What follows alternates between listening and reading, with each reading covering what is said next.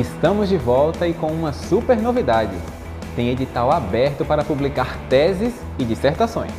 Isso mesmo, Derek. Serão selecionados 20 projetos indicados pelo colegiado de cada programa de pós-graduação, defendidos entre os anos de 2020 e 2022.